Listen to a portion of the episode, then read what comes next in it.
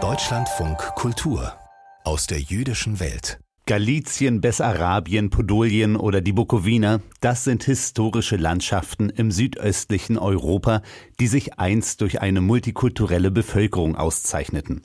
Der Anteil von Jüdinnen und Juden betrug in Tschernowitz oder Chisinau, Lviv, Kaunas oder Tarnopil zu Anfang des 20. Jahrhunderts bis zu 30 Prozent. Doch während zweier Weltkriege wurden nicht nur die Grenzen neu gezogen, der Vernichtungsfeldzug der nationalsozialistischen Deutschen und ihrer Verbündeten hat das jüdische Leben fast vollständig ausgelöscht. Durch den momentanen Angriff Russlands auf die Ukraine und den staatlichen russischen Antisemitismus existiert die Gefahr der Auslöschung erneut. Der Fotograf Christian Herrmann ist seit vielen Jahren in Osteuropa unterwegs und dokumentiert, wie viel jüdische Kultur dort einmal existiert hat. Brigitte Jünger hat Christian Herrmann in Köln getroffen und mit ihm gesprochen. Irgendwie habe ich immer fotografiert, glaube ich. Dann ist das so im Studium so ein bisschen auf eine professionelle Ebene auch gehievt worden. Und dann habe ich es aber lange auch aus den Augen verloren. Ich habe mich dann mit, mit völlig anderen Dingen beschäftigt. Und erst mit den Osteuropa-Reisen habe ich überhaupt wieder angefangen, so ein bisschen systematisch zu fotografieren und dann habe ich festgestellt, okay, offensichtlich interessiert das Leute, was du siehst und worüber du erzählen kannst und auch was du dann zu zeigen hast an Bildern. Große Synagoge, Petraizi, Ukraine 2017. Durch schmale, spitzbogige Fenster fällt Licht auf den abgeblätterten Putz. Es gibt keinen Fußbodenbelag mehr. Im unteren Drittel des Raumes ist nur noch das Mauerwerk zu sehen. Wo einmal der Tura-Schrein gewesen sein muss, sind in einem Rundbogen Reste einer blauen Bemalung zu erkennen. Für Christian Herrmann begann alles Mitte der 1990er Jahre in Polen. Eine Sommerakademie in Krakau war seine erste persönliche Begegnung mit den Überresten jüdischer Kultur dort, wo sie noch vorhanden sind, in Osteuropa. Das jüdische Interesse ist definitiv in Krakau geweckt worden, weil ich dieses große Viertel Kazimierz, wo ein bedeutender Teil der jüdischen Bevölkerung gelebt hat, so aus Deutschland nicht kannte. Und dann sind mir zwei Dinge eigentlich klar geworden. Das eine ist, die jüdische Bevölkerung ist viel größer gewesen, als das in Deutschland der Fall war. Jüdisches Leben ist in Osteuropa auch ein anderes gewesen, als das hier war. Also ausgesprochen vielfältig, wenn man anfängt, sich damit zu beschäftigen. Wenn man anfängt, einen Blick dafür zu entwickeln, dann erkennt man auch gut, wo Juden gelebt haben. Das ist oft um den Marktplatz drumherum.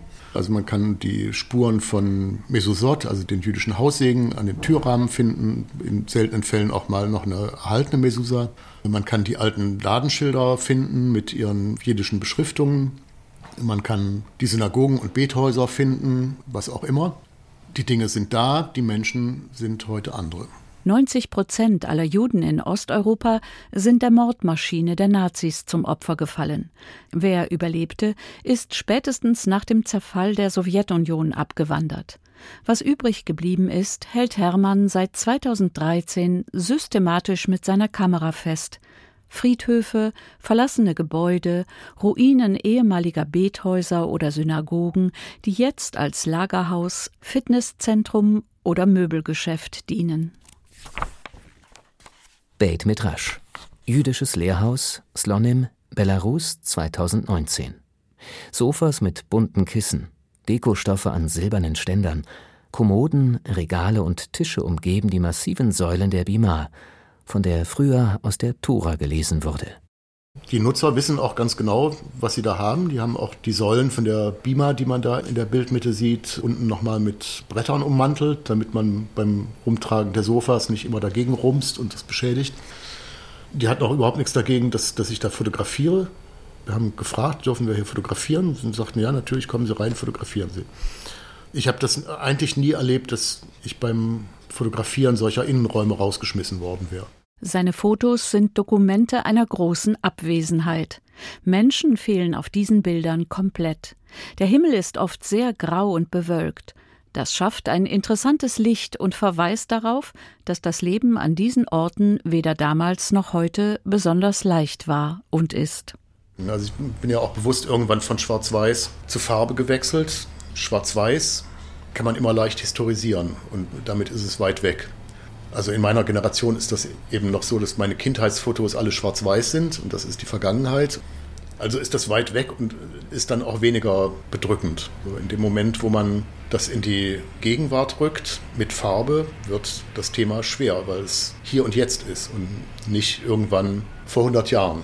Und das ist aber auch was, was ich will. Jüdischer Friedhof, Raschanka, Belarus 2019. Kahle Obstbäume auf einer fleckigen Wiese, die in einen Hühnerlauf übergeht. Im Vordergrund ein Stein, der nicht mehr als Grabstein zu erkennen ist. Hühner scharren im Mittelgrund, dahinter ein Holzlager und verschiedene Schuppen. Weil die Fotos ohne Erklärung die Geschichte der Objekte auf eine rein ästhetische Seite reduzieren würden, gibt es zu Christian Hermanns aktuellem Bildband, der den Titel Grenzland trägt, einen ausführlichen Anhang mit Erklärungen und Hintergründen zu vielen Bildern. Er speist sich auch aus den Gesprächen, die der Fotograf vor Ort, oft sehr spontan und mit Übersetzer, führen konnte.